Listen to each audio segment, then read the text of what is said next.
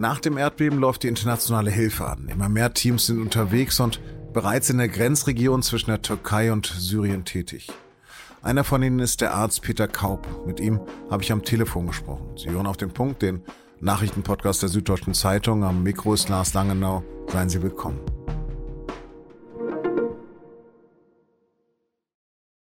Immer deutlicher wird das Ausmaß der Zerstörung nach dem Erdbeben im Grenzgebiet zwischen der Türkei und Syrien.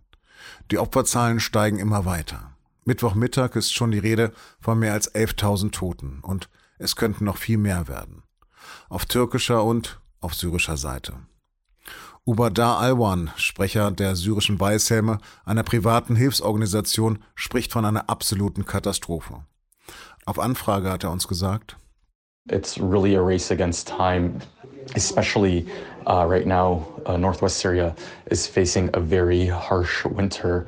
Um, I mean, the biggest issue right now is that there's no shelter, there's no safe zone, there's no safety. People don't have anywhere to go. Homes are completely collapsed and destroyed. And our uh, volunteers and rescue workers inside Syria um, are working in these harsh conditions um, as well.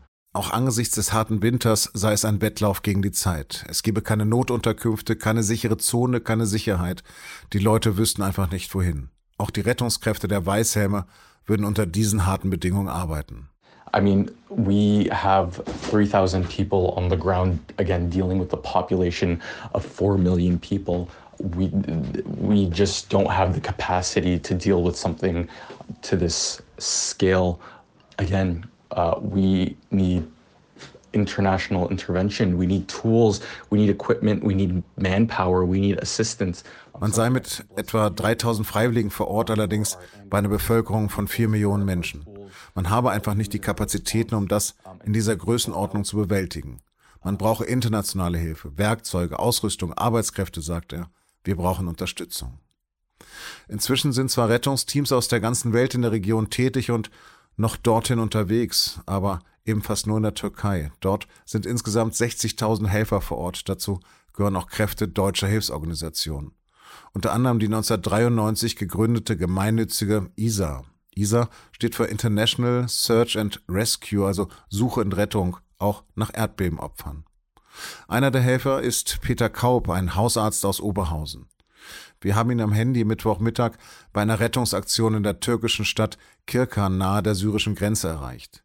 Ich habe ihn zunächst gefragt, welches Bild er vor Augen hat. Also wir stehen jetzt auf dem Trümmergelände ähm, und die Berger arbeiten sich sukzessive langsam zum Verletzten vor.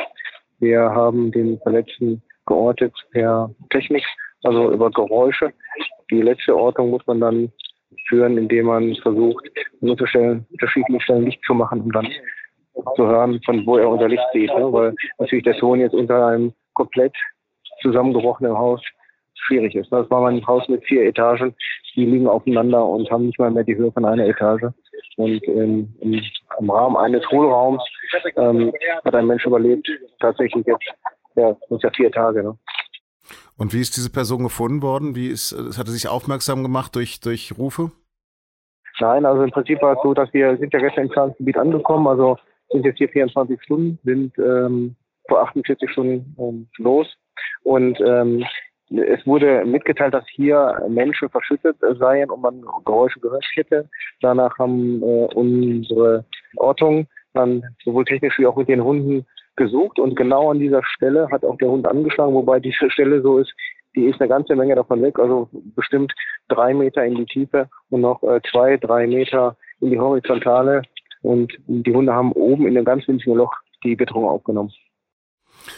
Also sozusagen, Sie beschreiben gerade, dass es sehr, sehr schwierig ist, selbst wenn man jemanden ortet, den herauszubekommen, auch noch lebend. Wie kann man sich das vorstellen? Wie arbeitet man dort?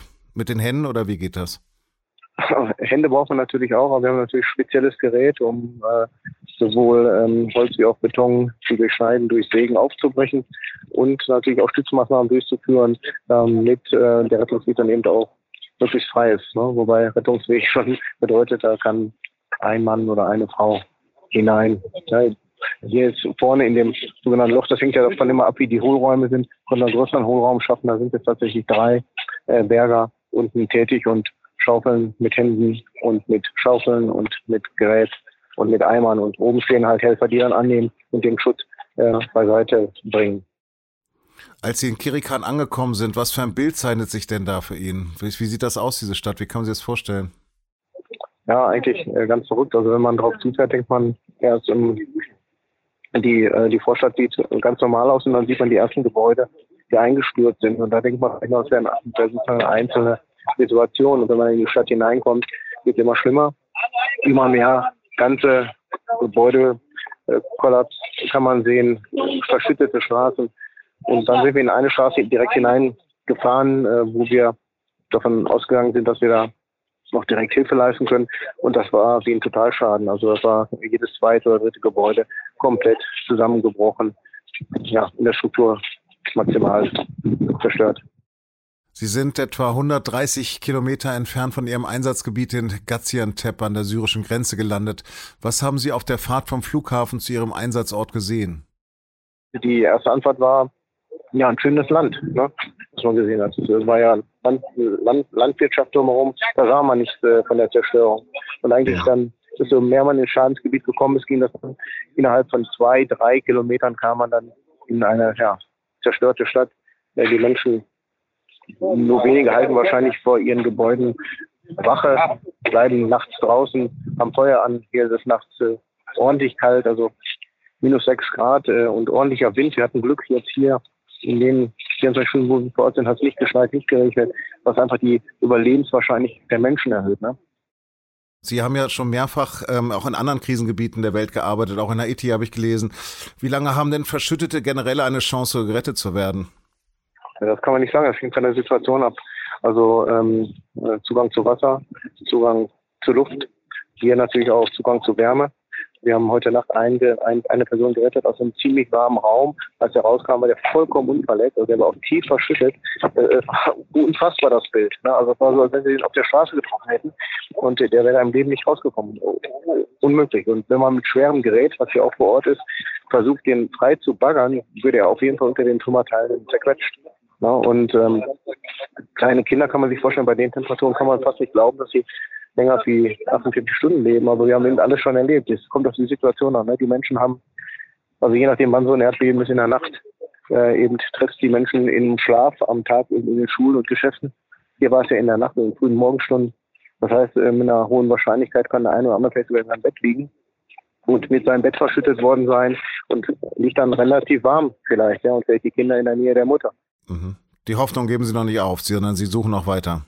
Nein, absolut nicht. Da, dafür sind wir nicht hier. Wir hören erst dann auf, wenn kein Hund mehr anschlägt. Äh, das wäre ein Zeichen dafür, dass dann kein Leben mehr ähm, auf den Baustellen ist. Sie sind Arzt. Welche Verletzungen haben denn die Menschen großenteils?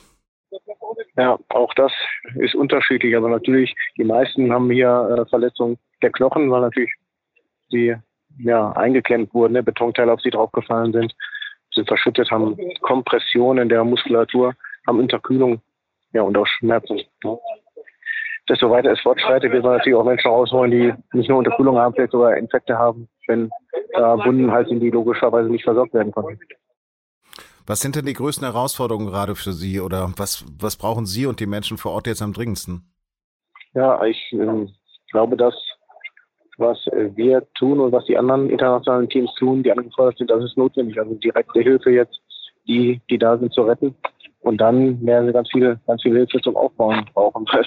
Das ist, ja, ist für Menschen, die jetzt keinen Krieg erleben durften, so wie ich, ist das ein unvorstellbares Szenario, äh, was auch ein Erdbeben anrichten kann.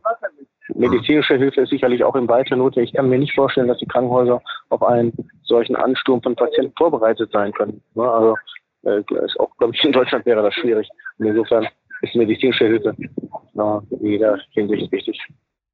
Herr Korb, haben Sie denn schon geschlafen oder sind Sie jetzt durchgängig am Arbeiten?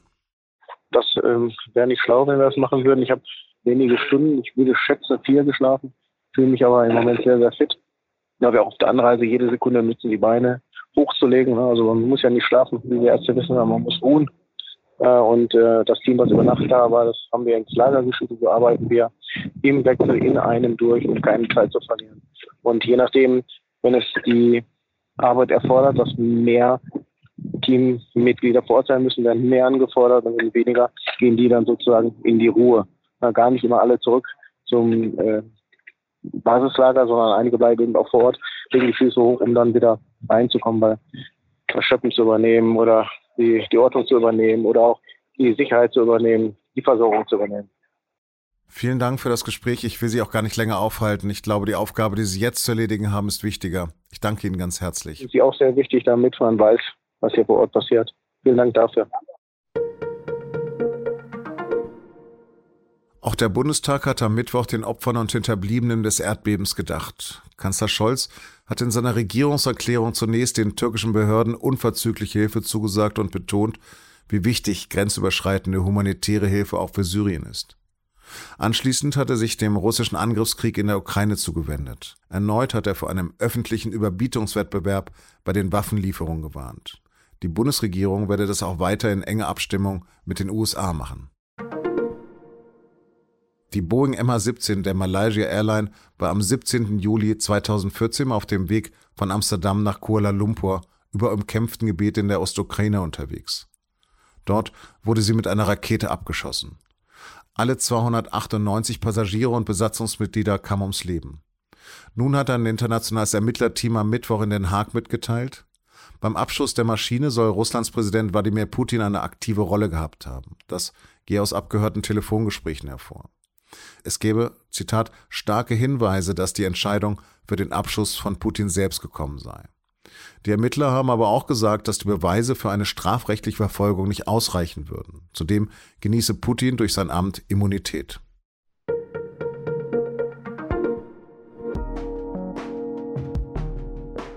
Eine Hackergruppe hat vergangenes Jahr Millionen interner Dokumente einer russischen Behörde erbeutet.